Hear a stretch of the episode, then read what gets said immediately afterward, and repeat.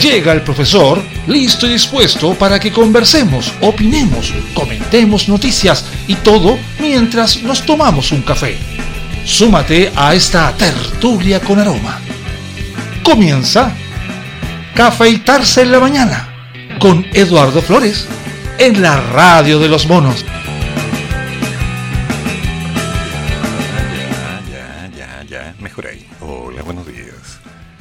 Sí, una temperatura extraña en Santiago, algo está pasando. ¿Cuántos grados tenemos ahora? 8 o 9 grados y se espera una máxima de 26, tal vez 28. Vamos a ver qué pasa. Mientras tanto, Twitter nos va diciendo las tendencias clásicas, Cuba Libre, Mañalich, De Polo, Sichel. Lo esperable, típico y previo a nuestras queridas elecciones.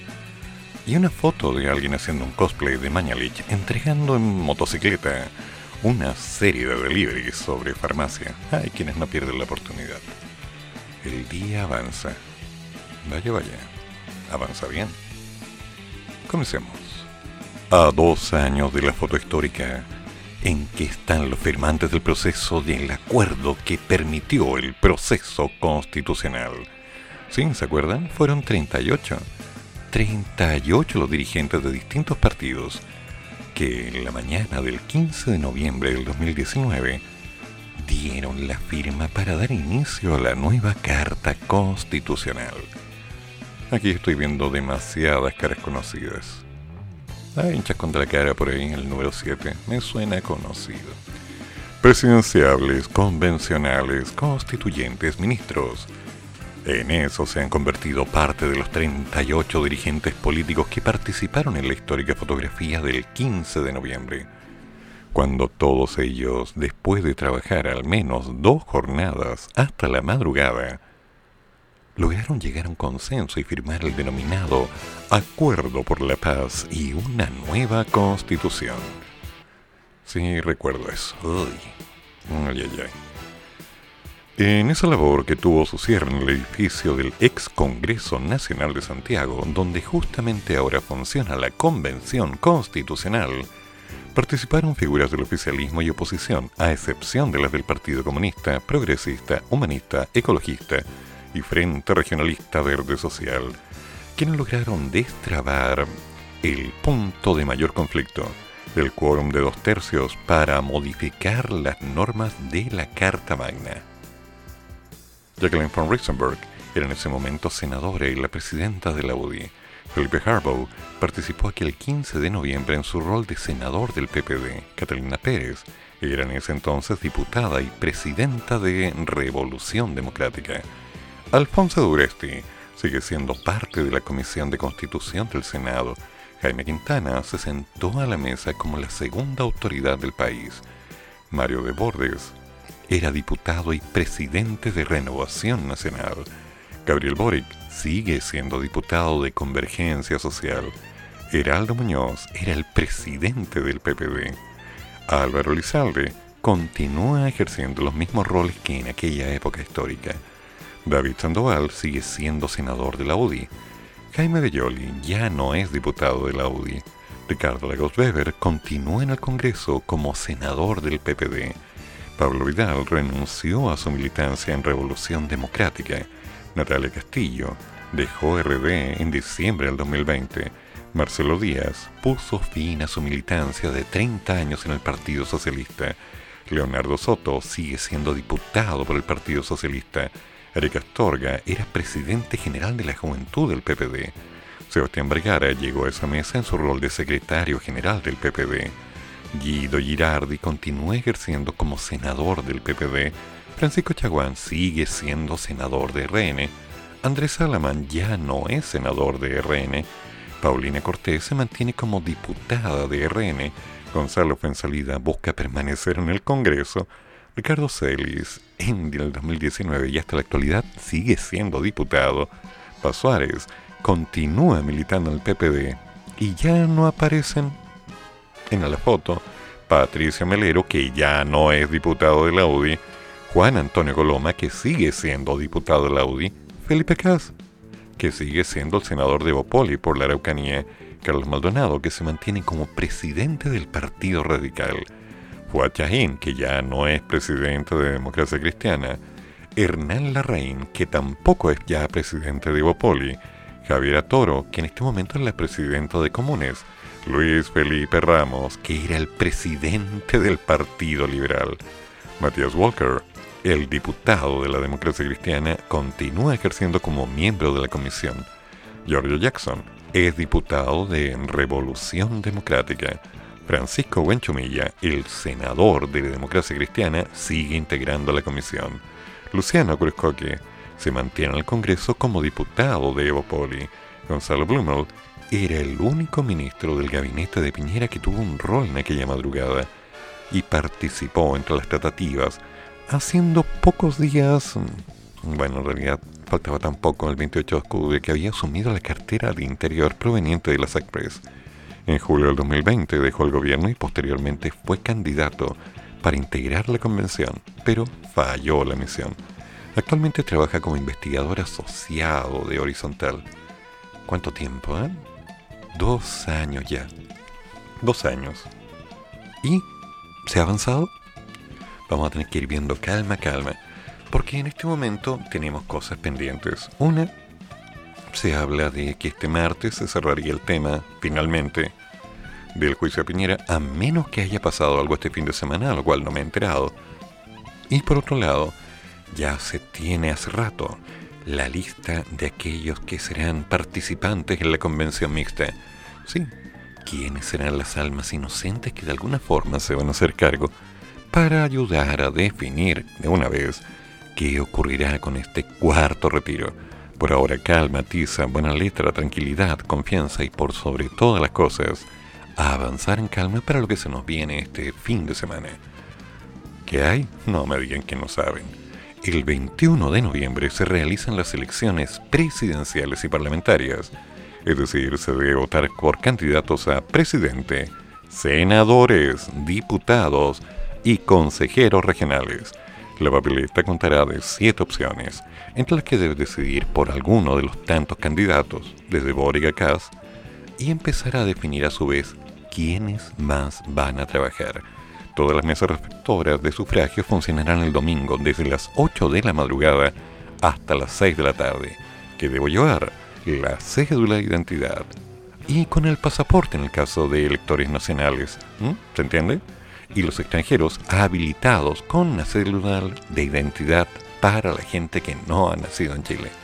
Entonces, damas y caballeros, nos vamos preparando, entramos en tierra derecha y en cualquier momento van a empezar a sonar los últimos estertores de las campañas, definiendo las promesas, las palabras, los últimos debates, lo concreto, lo real, lo irrisorio y las promesas clásicas de cada periodo.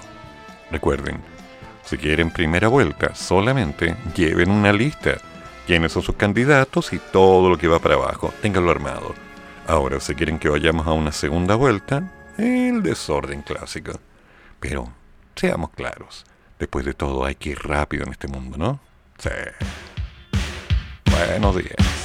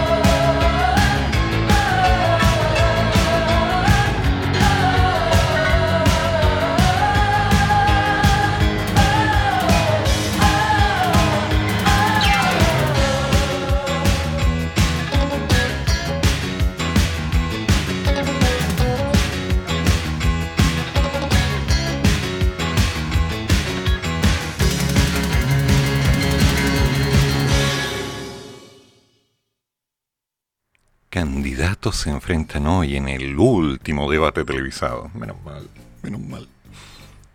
Sí, ya estaba cansado.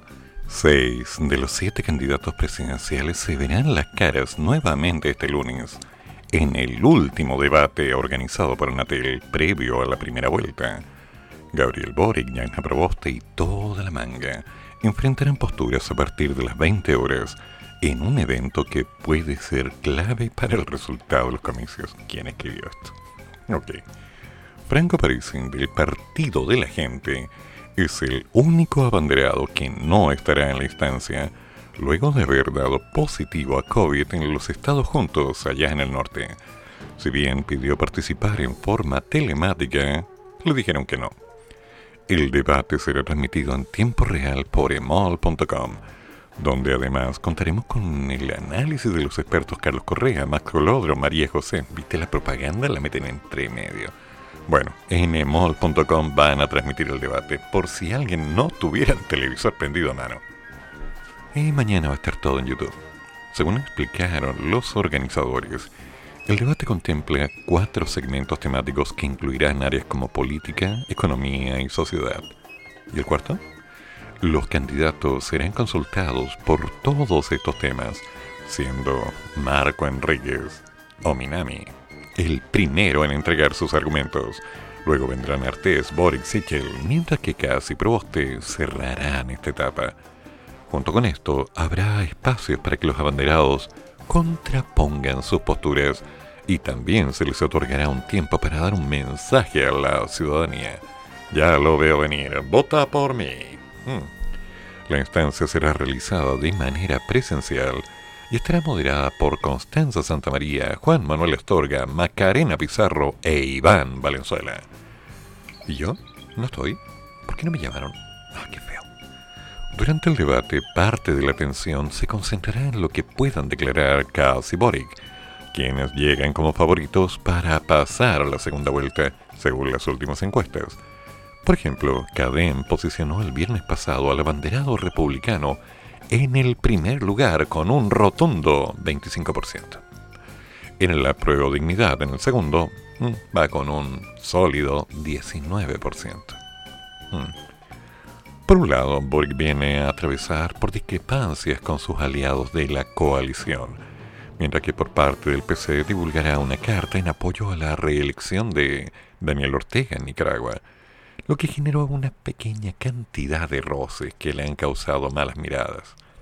Por otro lado, Cass ha registrado un alza constante a su respaldo, de acuerdo a los últimos sondeos, pese a que el viernes en conversación con los medios internacionales aseguró que durante la dictadura de Pinochet no se encerró en los opositores políticos, lo que marca una diferencia fundamental con Nicaragua y Venezuela dicho que le costaron críticas tanto de la oposición como del propio oficialismo. ¿Quién le hará los guiones, digo yo?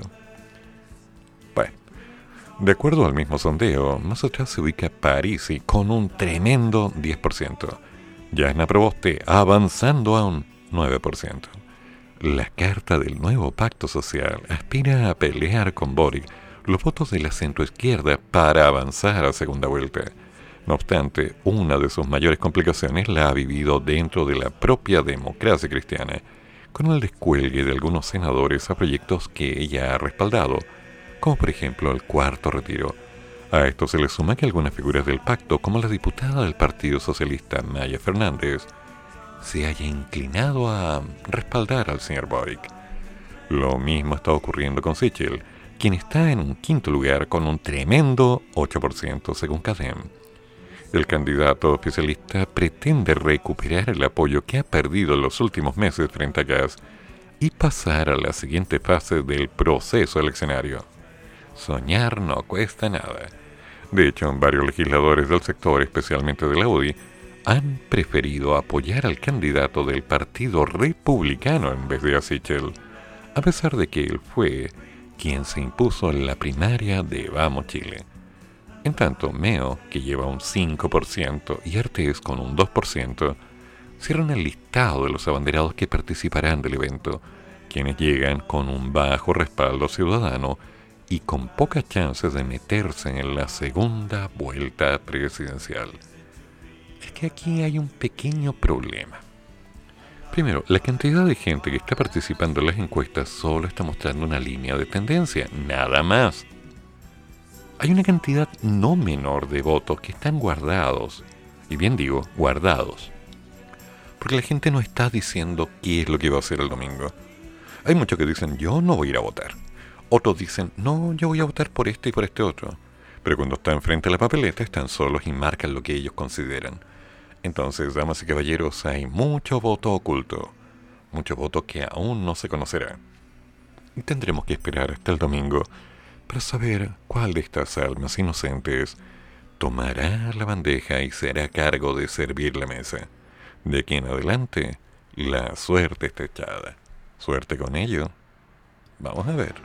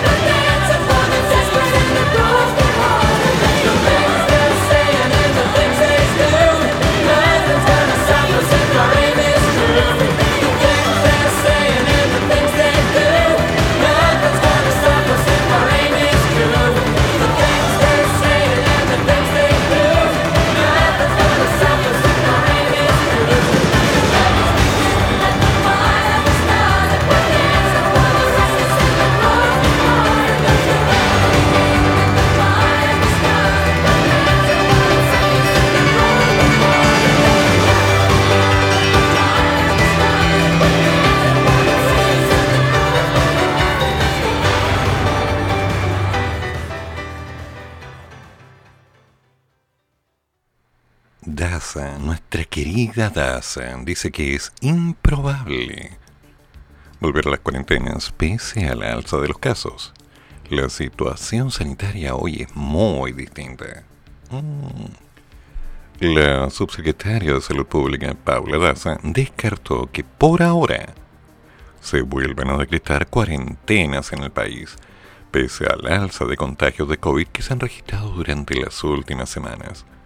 En conversación con el programa Estado Nacional de TVN 24 Horas, la autoridad afirmó que la situación actual es muy distinta a las dos olas de contagios anteriores en gran parte gracias al gran avance en el plan de vacunación. Me parece muy improbable que nosotros tengamos que tomar medidas tan duras como las cuarentenas. Son las medidas más duras, más estrictas, y sabemos de cada uno de los impactos negativos que ellas tienen. En ese sentido, afirmó que la situación hoy es muy diferente a la que vivimos durante la segunda ola, donde tuvimos más de 9.000 casos, con un 85% de ocupación de camas UCI, prácticamente la mayoría de ellas con pacientes de COVID. Hoy la situación de las camas es muy diferente. Por lo tanto, a pesar de que hemos visto un aumento, la situación sanitaria no se condice con esa realidad. Y ahora tenemos un alto porcentaje de la población ya vacunada. Estamos hablando de un aumento de casos en las últimas semanas y es muy distinto a lo que vivimos en la primera y segunda ola en relación a los casos, las hospitalizaciones y sobre todo los fallecimientos. Y eso es probablemente por mucho algo que nos debe dejar tranquilos. La realidad ha cambiado, completamente diferente. Ahora, es una de las variables que deberíamos considerar. Tenemos un proceso de vacunación que sabemos que ha sido muy exitoso pero acá, en este país. La autoridad sanitaria también resaltó los beneficios de la vacuna de refuerzo y no descartó que en un futuro la inoculación se vuelva obligatoria, aunque aún es algo que se debe evaluar. Nosotros nunca hemos descartado absolutamente ninguna medida que implique un beneficio desde el punto de vista de la salud pública. Es un beneficio estar vacunado. Lo que no está tan claro es que si uno se pone la vacuna en forma obligatoria, las personas deberían ir a vacunarse o no. Y puntualizó, los motivos por los cuales las personas no se están vacunados son diversos. El incentivo y claramente todas las medidas que hemos ido implementando en relación al pase de movilidad no parecen muy importantes, pero nunca hemos descartado ninguna medida. Bueno, ahí hay un tema para discutir. Porque por un lado, la vacuna siempre, absolutamente siempre, se consideró voluntaria, con todas las ventajas y toda la publicidad, pero voluntaria.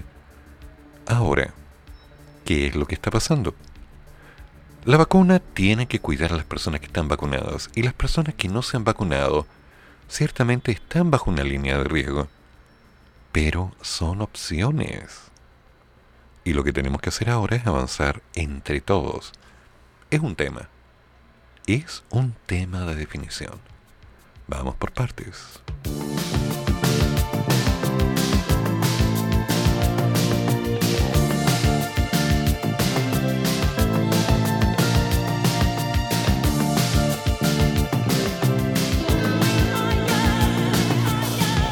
Young,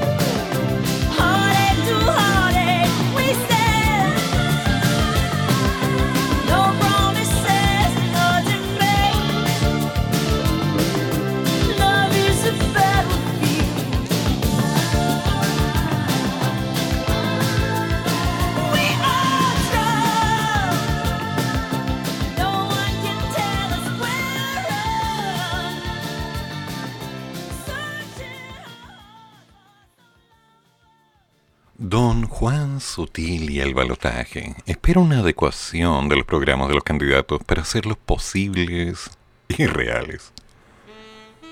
Ay, Juanito. A ver. El presidente de la Confederación de la Producción del Comercio, Juan Sutil, espera que de cara a la segunda vuelta presidencial se haga una adecuación de los programas de los candidatos para hacerlos posibles y reales, porque de lo contrario no es posible llevarlos a cabo en su totalidad.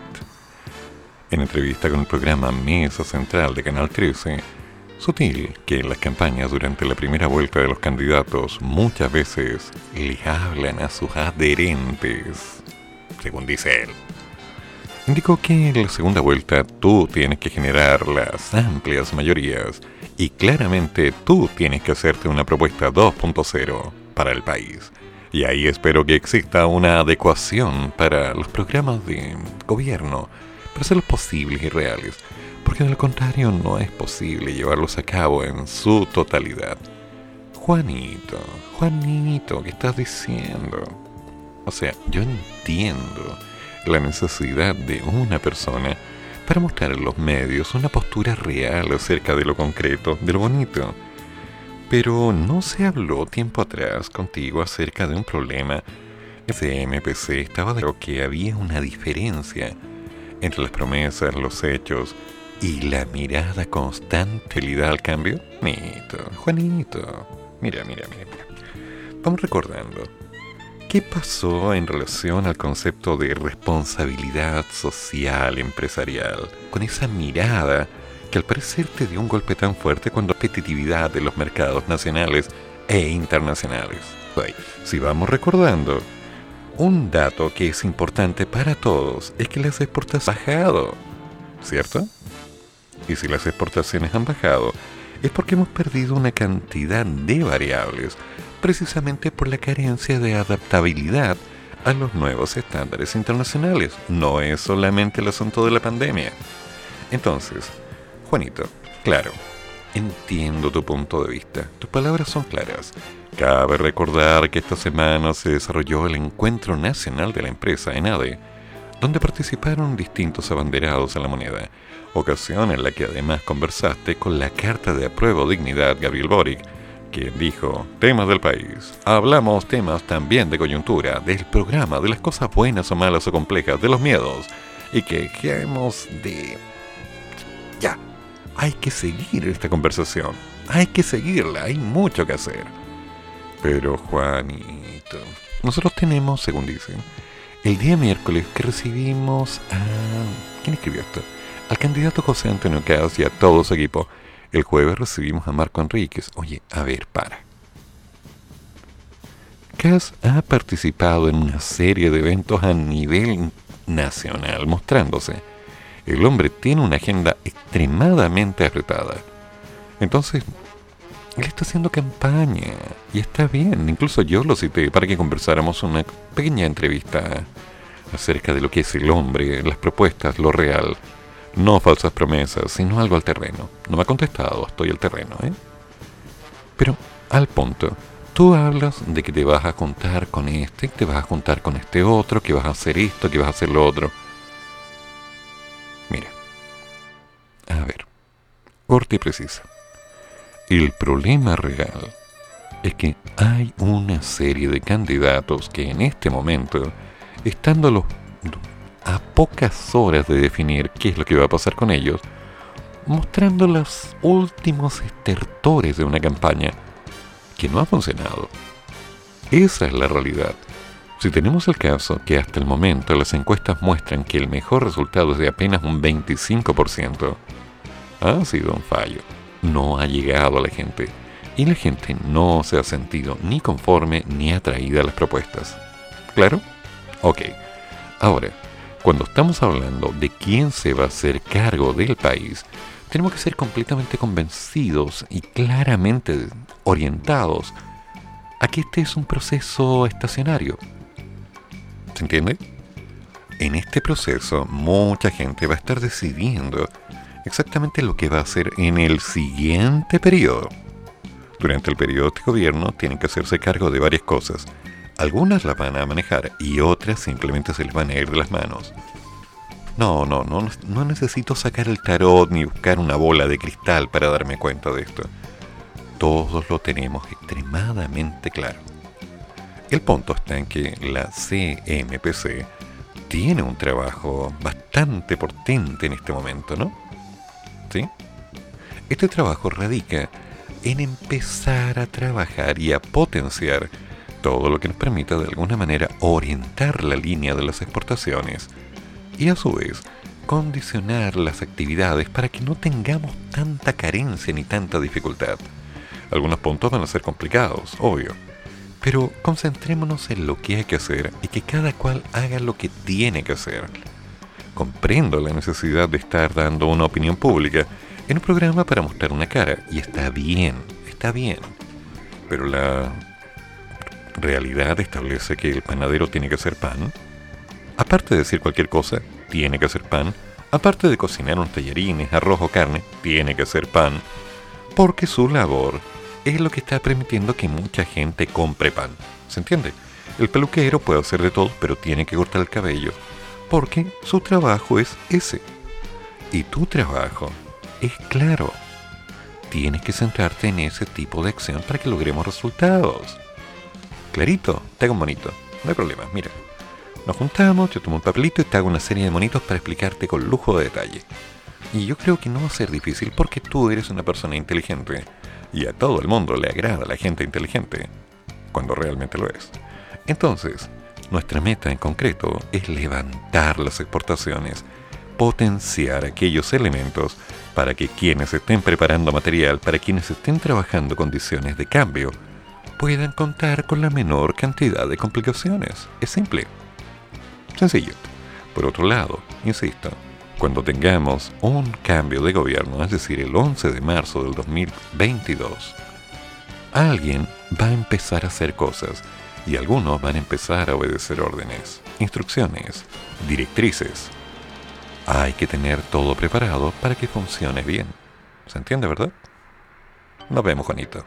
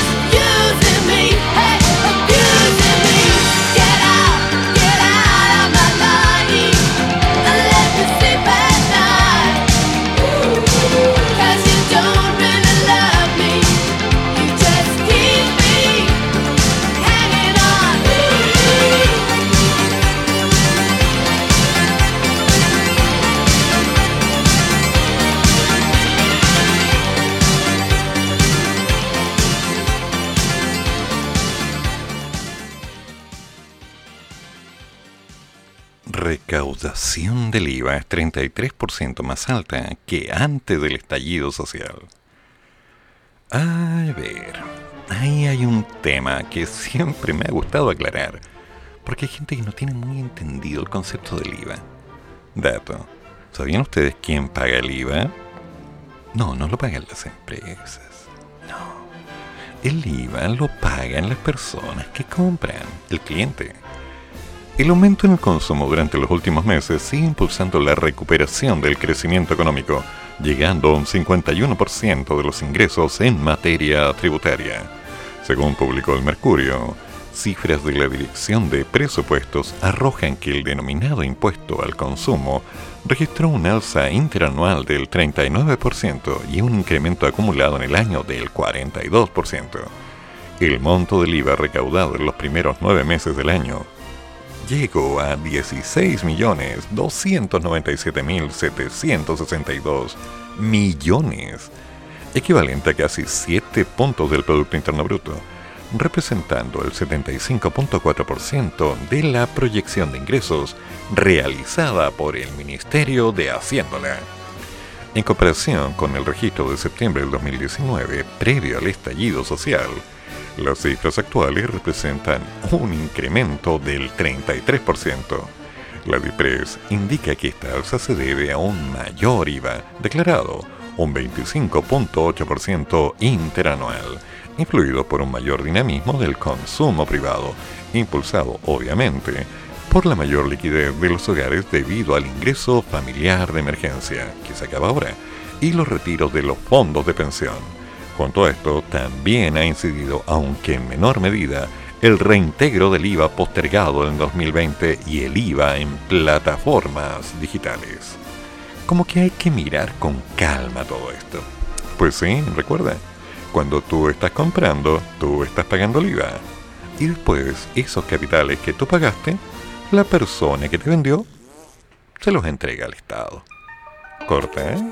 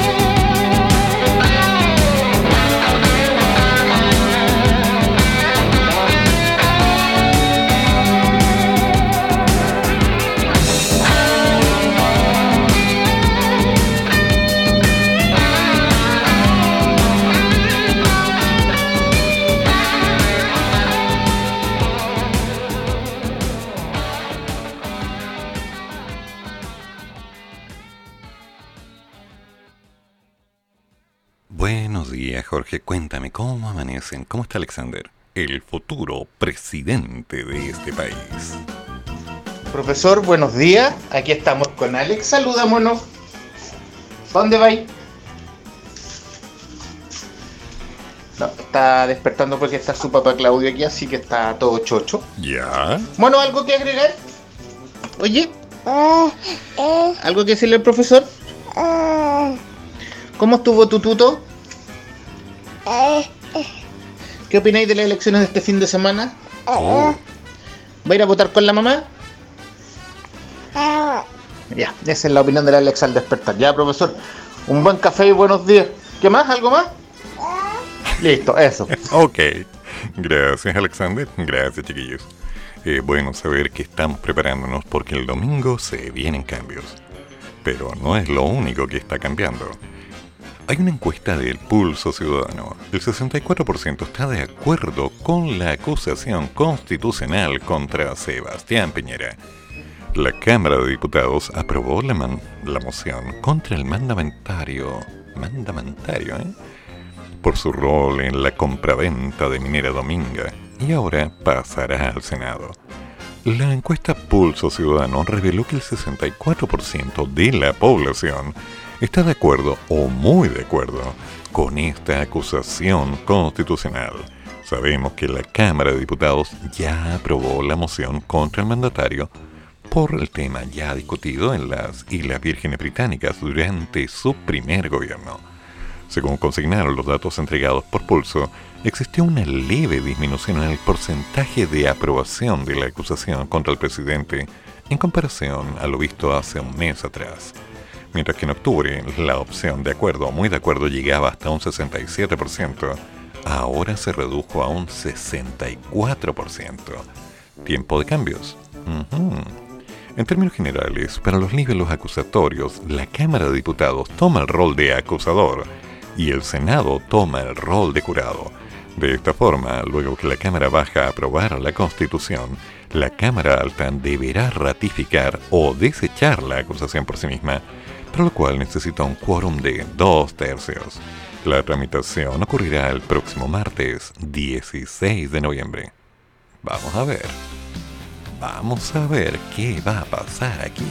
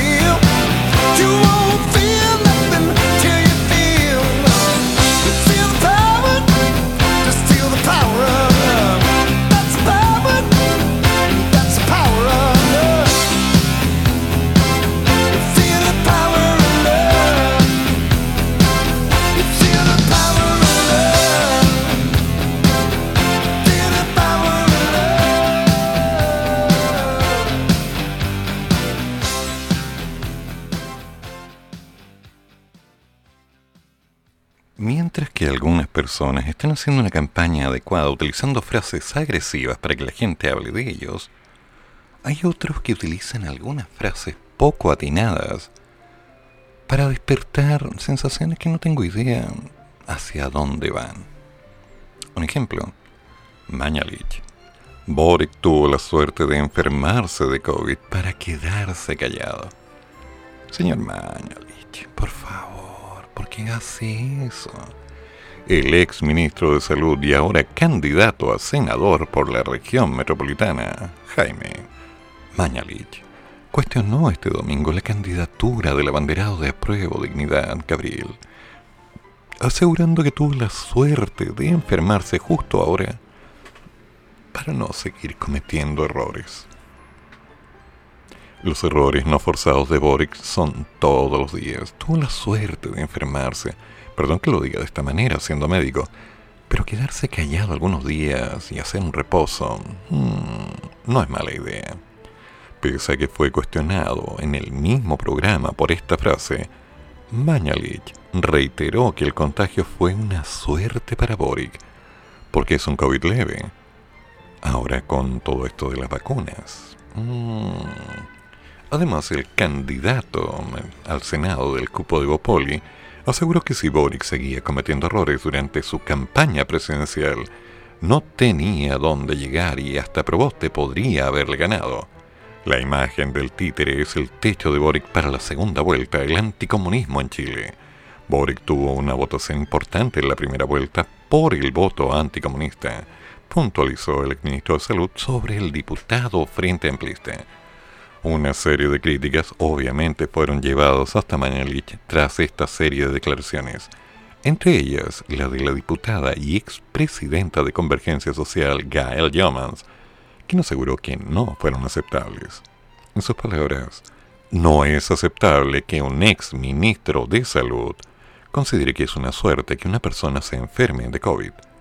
Alguien así no merece ser senador en nuestro país. Ay, qué feo misma postura, exactamente misma postura, presentó Giovanna Roa de Revolución Democrática, cuestionando que Mañalich realiza este ataque al diputado pese a que fue ministro en el periodo más crudo de la pandemia del COVID. Mañalich fue el ministro de Salud durante ese periodo de crisis sanitaria en que murieron miles de personas y se atreve a decir que Gabriel tuvo la suerte de tener COVID con esa misma empatía pretende ser senador de la República? Ay, ay, ay. Jaime, ¿qué te pasa?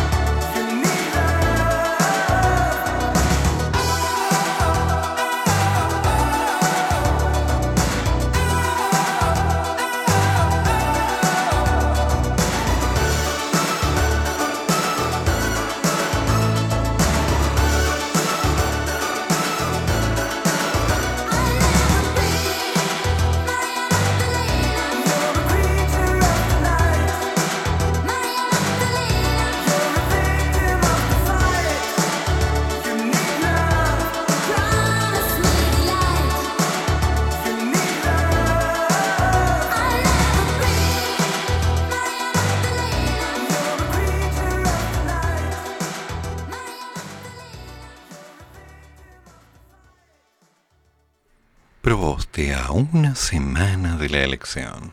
Ah, Angelito. Yo voy a hacer siempre oposición a la derecha. ¿Ya? Ok. ¿Y? Solo quedan unos pocos días para las elecciones presidenciales de este domingo 21 de noviembre. Y en esta jornada los candidatos aprovecharon las últimas instancias que tienen para realizar su campaña electoral. La aspirante a la moneda del nuevo pacto social, Yasna Proboste, en el programa Mesa Central de Canal 13, se refirió al polémico respaldo al Partido Comunista y la cuestionada reelección del gobierno nicaragüense, y sostuvo que eso refleja la principal preocupación que tiene esa coalición, Apruebo Dignidad, porque aquí no basta quien mande, sino que lo importante para nosotros son los principios en lo que se sustenta. El punto es que el partido más poderoso que apoya al candidato Boric de la extrema izquierda no cree en el respeto irrestricto, ese concepto mal mirado en materia de derechos humanos. Aún así aseguró que yo voy a hacer siempre oposición a la derecha, por lo que no voy a hacer oposición. Nosotros estamos trabajando firmemente para estar en la papeleta y nosotros esperamos que todo el equipo de Gabriel nos apoye en esta segunda vuelta. Desde el comando de Boric, el diputado Giorgio Jackson respondió que, diciendo, lamento las declaraciones de la senadora Proboste, porque en este contexto y sobre todo a una semana de las elecciones, parecería ser más una maniobra desesperada para tratar de recuperar algo de adhesión que el adversario. En este caso, la ultraderecha, el retroceso para nuestro país, no debiésemos estar con declaraciones a las canillas, porque lo único que hacen es entregarle más elementos a la derecha. Sebastián Sichel, el candidato presidencial de Chile Podemos Más, presentó sus propuestas de seguridad de su programa de gobierno, que incluye, por ejemplo, cómo enfrentar el crimen organizado y el narcotráfico. No obstante, aprovechó la instancia para criticar a sus contrincantes. Otra vez. Vuelvo a emplazar a Gabriel y a Yasna a un día del debate presidencial. Me encantaría que llegáramos mañana, eso lo dijo ayer, a ese debate con ellos, retirando su patrocinio al indulto o diciendo o apoyando la extensión del estado de excepción. Acotando además que Yasna votó en contra del estado de excepción en la Araucanía. Y no sé con qué cara le vamos a decir a esas familias que han sido quemadas, incendiadas y que no duermen en paz, que hay una candidata presidencial que está de acuerdo. En que personas con AK-47, con M16, hagan lo que están haciendo sin que el Estado use la fuerza para detenerlos o perseguirlos. En tanto, este lunes se realizará, como ya sabemos, el último debate presidencial, porque hoy día seis de los siete candidatos van a hablar, diciendo lo que es concreto, lo bueno y lo malo, según su mirada. Ojalá que lo hagan. Y no se dediquen a tirarse excremento de uno al otro buscando a quien le llega más fuerte, digo, claramente. Valoramos por fin que los dos extremos estén obligados a debatir, porque llevan 14 días escondidos. Me refiero a los candidatos de extrema izquierda o extrema derecha. Y eso no es un comportamiento democrático. Eso no corresponde estarse escondiendo. No es justo para la elección. Yo, según Meo, dice, tengo un cierto miedo de que la gente no vaya a votar, porque ahí ganan los extremos. Ay, por favor, Marquito. Por favor, seamos claros. La gente va a votar exactamente lo que quiera votar. Hay mucha gente que no cree en los candidatos. Es un porcentaje alto. Y eso se sabía desde antes. Ahora, si en las campañas no han logrado convencer a esa masa para que acuda y participe dentro de este proceso, durante la última semana no lo van a lograr. Pueden tal vez mostrar una tendencia para que los que van o decidieron ir a votar lo hagan. pero difícilmente vamos a lograr convencer a la gente de que haga algo en lo que no cree. Sin embargo, este es el momento, así que a jugar. Veremos qué pasa, ¿eh?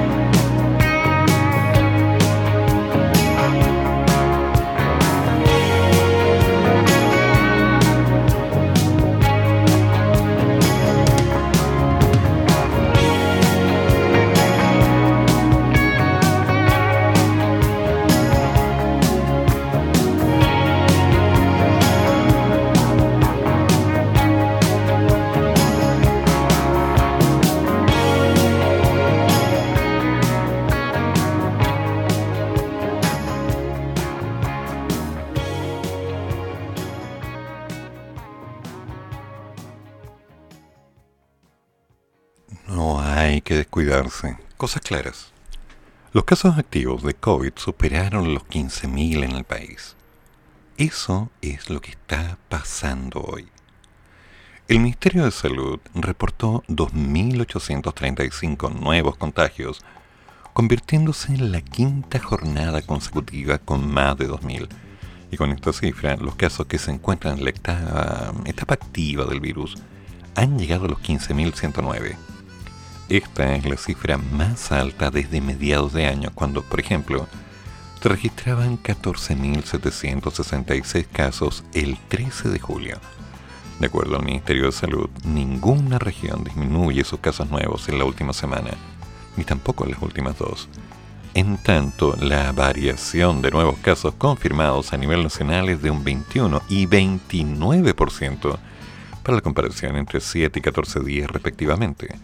La positividad alcanzó el 3.46% a nivel nacional, siendo las regiones de Aysén, Los Ríos, las que tienen un índice más alto, con un 7%, seguido por los lagos y Valparaíso con un 5%, mientras que Santiago se mantiene en un 3%.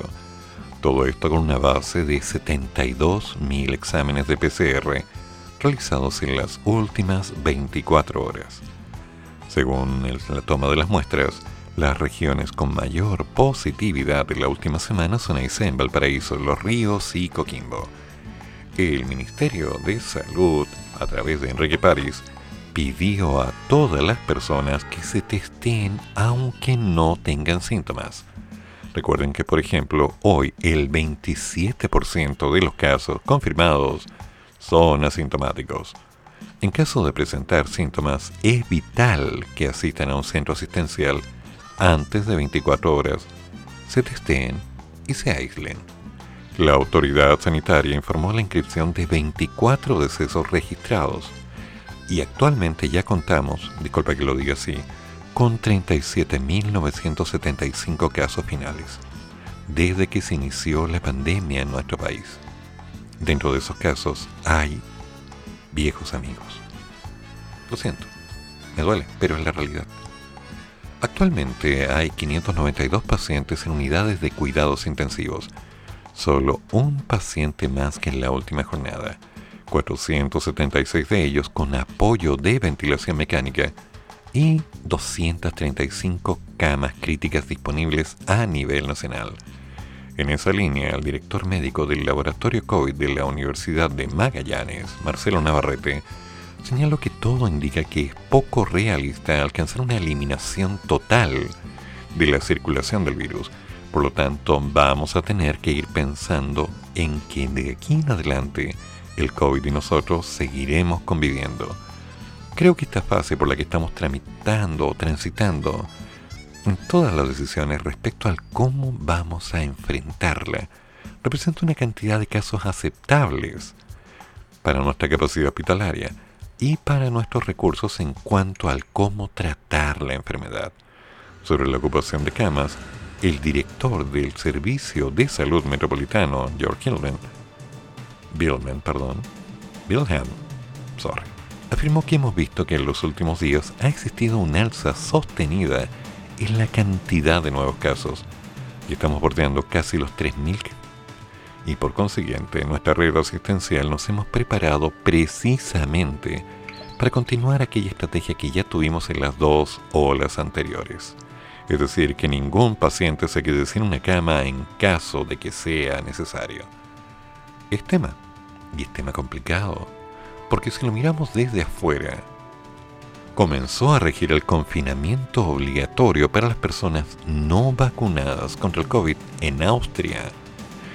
Los menores de 12 años, las mujeres embarazadas y quienes no se puedan inmunizar por razones de salud son los únicos exentos de esta medida. ¿Lo sabían? La orden de confinamiento fue absolutamente clara para cerca de 2 millones de personas mayores de 12 años que no están inmunizados. Por lo tanto, hay tiempo de cambio. Tras encadenar este país de 8.9 millones de habitantes, varios récords absolutos en las cifras de contagios, el gobierno espera que el plan surta el efecto deseado para impulsar la vacunación entre el 35% de la población que aún no está inmunizada. La situación es seria. La cuarta ola de la pandemia los está afectando plenamente y eso se debe a la variante Delta, pero también a la baja cuota de vacunación. O sea, a cuidarse.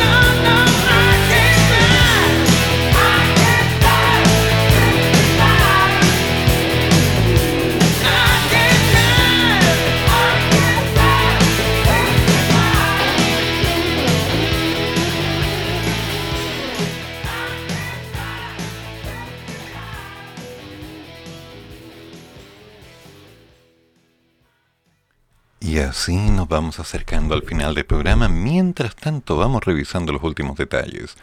El oficialismo pierde el Congreso de Argentina. Pero ¿cómo les pasa esto, digo yo? El peronismo arriesga perder el control del Senado de Argentina tras más de 30 años. La oposición argentina se impone en elecciones legislativas en los principales distritos del país. Fernández llama a diálogo para encarar acuerdo con el Fondo Monetario Internacional, tras las ventajas de oposición en las legislativas, y cierran centros de votación de las elecciones legislativas en Argentina.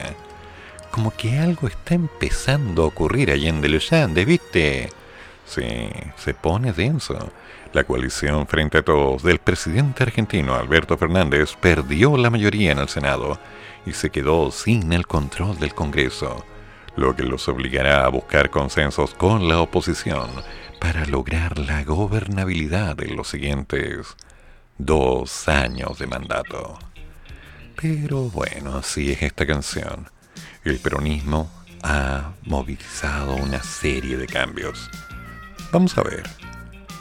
Lo que ocurre en Perú, lo que ocurre en Bolivia, lo que ocurre en Argentina, está de alguna manera relacionándonos, porque son nuestros vecinos. Así que recuerden, todo lo que pase alrededor de la casa puede afectar a la casa.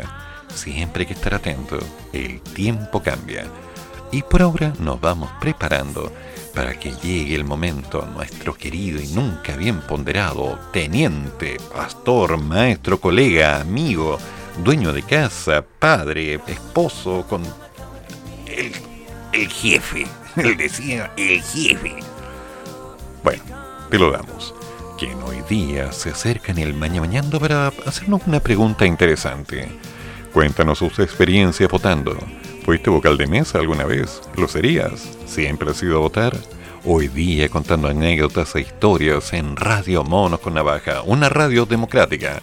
En lo que se hace, aquello que se quiere hacer, siempre y cuando nos permitan hacer lo que nos dicen que debemos hacer y no hacer otra cosa, porque si hacemos otra cosa la gente se enoja. Entonces, eh, como que se pone complicada la película. Pero por supuesto, estamos listos para el cambio. Porque ahora, ¿qué sigue? Después de nuestro querido maestro, te lo damos de los te lo damos. El telo. Vamos con todo música internacional, con Larry Constantino, con la música de todas partes y de todos los estilos. Y tiene que estar muy enojado conmigo porque no le he enviado las cuñas. Y estaba ocupado. Así que tengo que preparar eso. Y posteriormente, el horóscopo de alma de bruja contándonos de alguna simple forma lo que se nos viene para toda la semana. Cuidado, cuidado. No te dejes llevar por tus bajos instintos. Recuerda que algo está pasando y Mercurio tiene un cambio con respecto a Marte, sobre todo ahora que los escorpiones están de cumpleaños. Y todos juntos. Uy. Tranquilizador. Y por supuesto a las 14 horas nos encontramos con Patricia Aguiluz en Me Haces Tanto Bien. Hoy hablando de un tema que él sabe y que no me ha comentado porque no se comunica conmigo. Bueno, así nos vamos arreglando un poco para este gran concepto. ¿Qué pacho? ¿Qué pacho? No, ¿en serio? ¿En serio? ¿Tanto tiempo de cambio tenemos?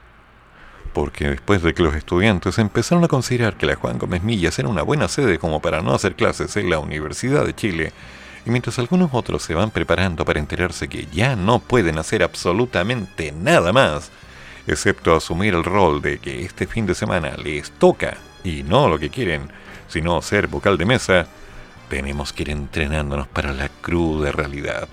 La vida sigue y si no nos gusta, bueno, no hay nada más que hacer.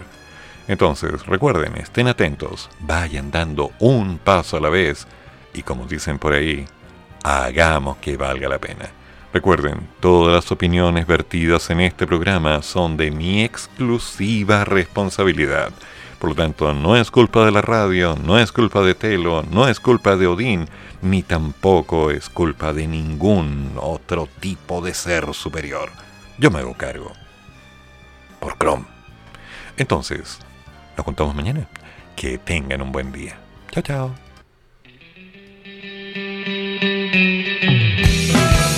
Termina el programa, pero sigue el café.